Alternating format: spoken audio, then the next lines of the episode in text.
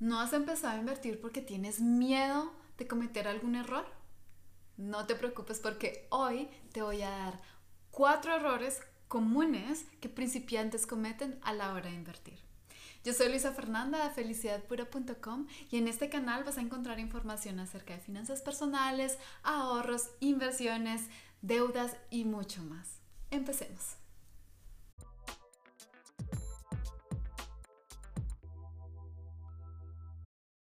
Error número uno, no diversificar. Quizás no hayas escuchado este término antes, pero se trata acerca de el número de instrumentos financieros o de empresas en las que tienes invertido tu dinero.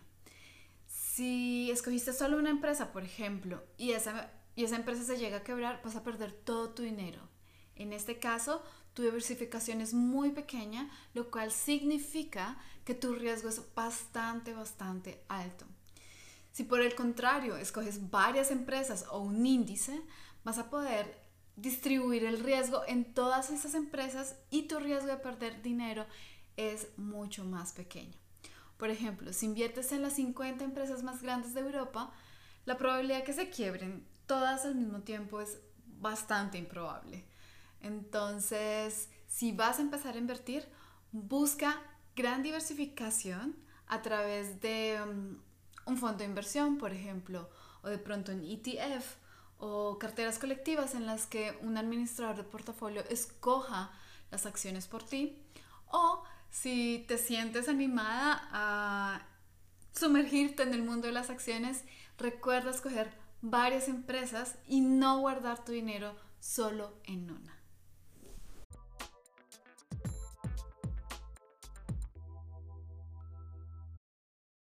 Error número 2. Comprar, vender, vender, comprar, comprar, vender, vender, comprar, comprar, vender, vender, comprar. Exactamente. El error número 2 es hacer transacciones innecesarias. Si estás comprando y vendiendo todo el tiempo, tus costos, las comisiones que les vas a estar pagando al banco o incluso en algunos países vas a tener que pagar impuestos sobre tus ganancias, se van a comer toda tu rentabilidad. Por eso te recomiendo que hagas la menor cantidad de transacciones posibles. Estamos hablando de inversiones en acciones, es decir, inversiones de largo, largo, largo plazo, a más de 10 años. Entonces, una vez que hayas escogido una empresa, escógela bien para que tengas la seguridad de que no vas a tener la tentación de mover tu dinero en los próximos 10 años. Obviamente, si hay un escándalo de corrupción alrededor de la compañía, y tú no estás muy segura acerca de si te sientes bien siendo propietaria de ella, véndela. O sea, no hay ningún problema en comprar y vender posiciones en menos de 10 años. Pero recuerda intentar disminuir el número de transacciones a la menor cantidad posible para que así tus rendimientos sean muchos más grandes y reduzcas tus costos.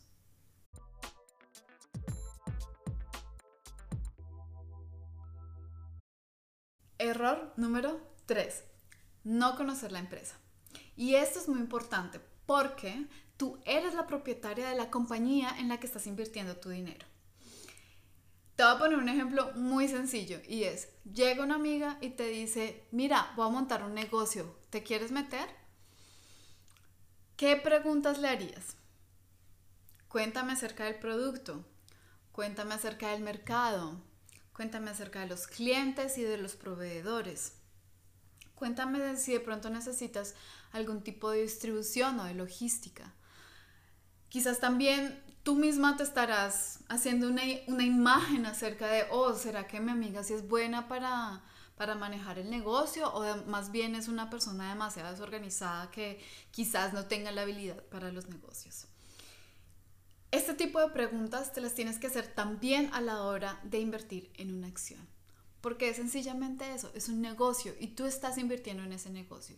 ¿Por qué estás invirtiendo en el negocio? Porque si le va a ir bien, si le va, si le va a ir bien, em, vas a ganar de las utilidades que ese negocio genere. Entonces, lo ideal es que busques empresas y negocios que funcionen en el futuro.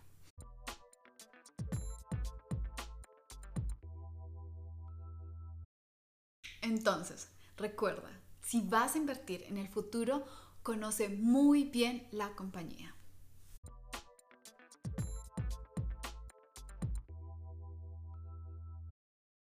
Error número 4. Home bias. Home bias es en inglés sesgo del lugar de origen. Y esto se refiere básicamente a que invertimos generalmente solo en empresas que conocemos y pues es bastante obvio porque si creciste con ellas seguramente te vas a sentir más segura invirtiendo en ellas. Pero puede ser que el crecimiento económico no se encuentre en tu país y no se encuentre en una industria que conozcas. Así que te pido que mantengas la mente abierta. Acá te voy a dar un ejemplo muy sencillo y es acerca de lo que estás usando. Instagram. Una empresa estadounidense que le pertenece a Facebook. YouTube. Le pertenece a Google. Em, has comprado ropa en Zara o en Stradivarius. Le pertenecen a Inditex, una empresa española. De pronto conoces Nestlé, una empresa francesa tu celular, no sé qué celular tengas, pero seguramente no es una empresa latinoamericana. O de pronto estás usando mucho TikTok, una empresa china.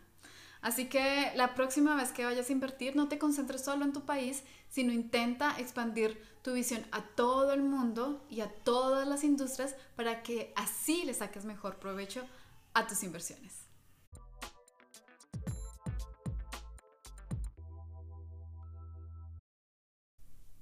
Ahora te toca a ti. Cuéntame si has cometido algún otro error a la hora de invertir para que todas aprendamos de nuestros errores.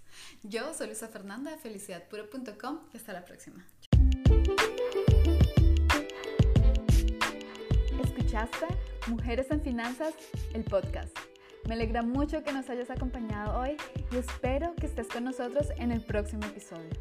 Recuerda darnos 5 estrellas en la plataforma en la que estés escuchando este podcast para que así más mujeres puedan beneficiarse del contenido que estamos generando.